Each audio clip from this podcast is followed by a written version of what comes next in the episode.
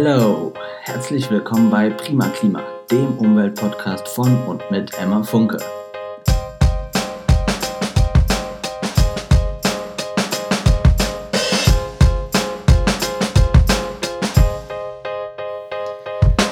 Hallo ihr Lieben und herzlich willkommen zu einer neuen Folge von Prima Klima. In diesem Podcast geht es um Umwelt und Nachhaltigkeit. Ich bin Emma und ich hatte vor ein paar Monaten die Idee, mit diesem Podcast anzufangen. Ich rede hier über Themen, die mir selbst sehr wichtig sind und mit denen ich mich sehr viel beschäftige. Die Idee, mit diesem Podcast anzufangen, kam mir letztes Jahr im Sommer und wurde dann sozusagen noch mehr bestärkt durch den Bericht vom Weltklimarat ähm, im letzten Herbst. Da habe ich einfach einen ganz anderen Blickwinkel für viele Dinge bekommen und dachte, ich muss irgendwas machen. Und ja, das Podcast-Medium hat mir einfach von allen Möglichkeiten, die man hat, sich mitzuteilen, am besten gefallen. Und deswegen habe ich mich dafür entschieden. Aber man muss dazu sagen, dass ich nach diesem, äh, nach dem Klimabericht wirklich lange gebraucht habe, um mich dann doch zu überwinden. Aber ja, jetzt bin ich hier und ich rede über wichtige Dinge und hoffe, ich kann ein paar Leute vielleicht ein bisschen mitnehmen. Eigentlich versuche ich nur die Inhalte, über die ich mir Gedanken mache, auch für andere zugänglich zu machen, weil ich glaube, dass man manchmal vielleicht nicht weiß, wo man anfangen soll und ich deswegen Schritt für Schritt die einzelnen Themenbereiche in Bezug auf Umweltschutz abdecken möchte. Ich ähm, selbst lerne super viel gerade und bekomme viele neue Anregungen, wie ich mich mehr engagieren kann. Ja, also nochmal herzlich willkommen bei diesem Podcast. Ich freue mich, dass du da bist. Vor den letzten Folgen habe ich immer sehr viel recherchiert und gelesen und versucht, viele Fakten und Zahlen einzubauen. Und heute habe ich einfach mal Lust, eine andere Folge zu machen, die von dem Muster der letzten vielleicht ein bisschen abweicht. Deswegen wird diese Folge etwas äh, spontaner und ja, vielleicht auch ein bisschen persönlicher.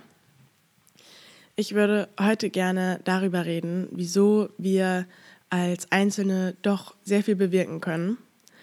Denn bei allem Engagement für die Umwelt hat man ja manchmal das Gefühl, als wäre alles, was man tut, wie ein Tropfen auf den heißen Stein so richtig stark hatte ich das Gefühl, als ich am Reisen war, als ich zum Beispiel in der USA war und gesehen habe, wie viel mit dem Auto gefahren wird, wie viel Fleisch gegessen wird, wie viel Plastik verbraucht wird, wie viel unnötiges Zeug konsumiert wird. Da habe ich mich zum ersten Mal gefragt, was es bringt, wenn ich kleiner Furzi hier mir den Kopf zerbreche über Fragen wie zum Beispiel ähm, ab dem äh, wievielten ab der wievielten Benutzung ein wiederverwendbarer Kaffeebecher nachhaltiger ist als ein Einwegbecher.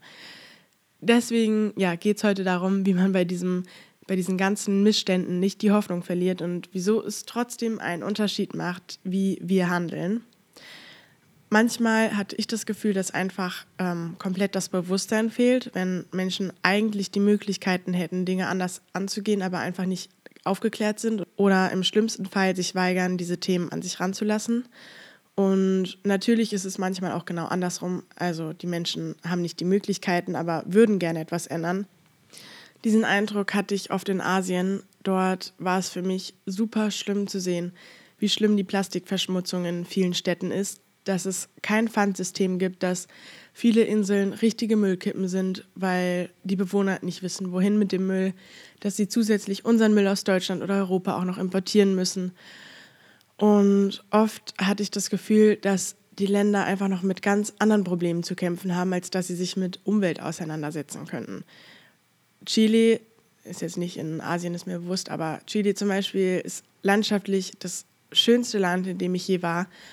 Aber durch den Klimawandel und den Tourismus sind viele Naturspektakel bedroht und die Menschen sind einfach so auf den Tourismus angewiesen, dass sie gar nichts an diesem Teufelskreis ändern können.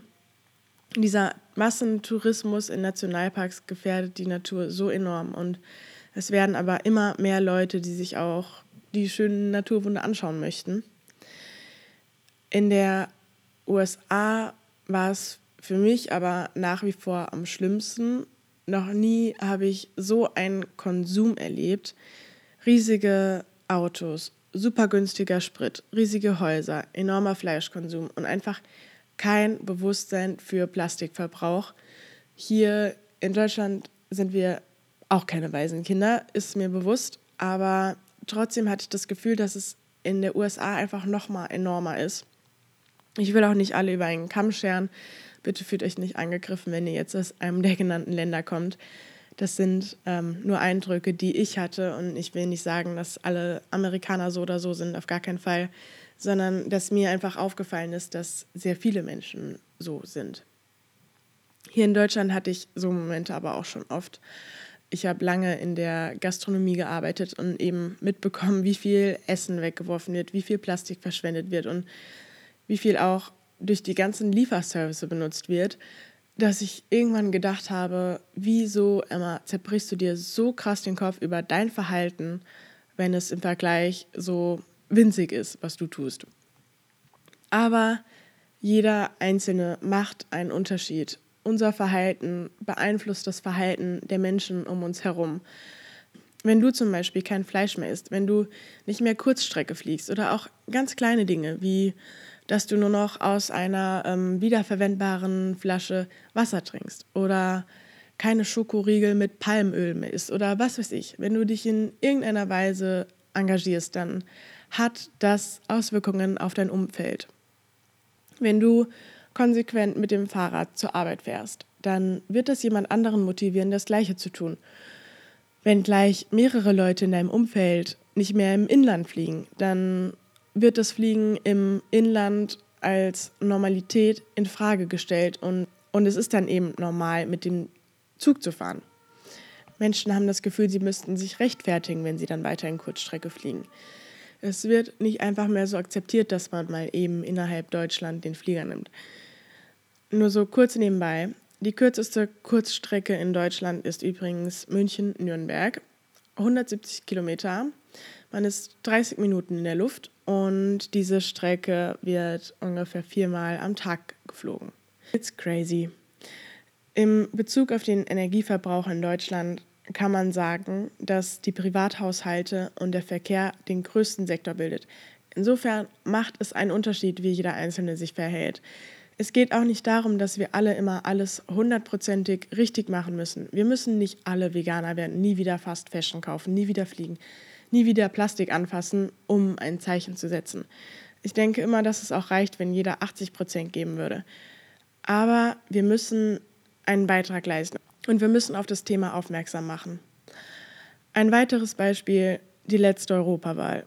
Im Vorfeld haben so viele Menschen im Internet darauf aufmerksam gemacht und es gab Demonstrationen. Leute mit einer großen Reichweite haben gesagt, wieso es so wichtig ist, dass wir Parteien wählen, die sich ähm, mit dem Erhalt unserer Umwelt befassen, die sich einsetzen für uns und denen unsere Zukunft wichtig ist. Und weil eben an vielen Enden viele Impulse und Zeichen gesetzt wurden, ist Umwelt das Thema bei der Europawahl gewesen. Und die Ergebnisse zeigen diesen Wandel ganz klar.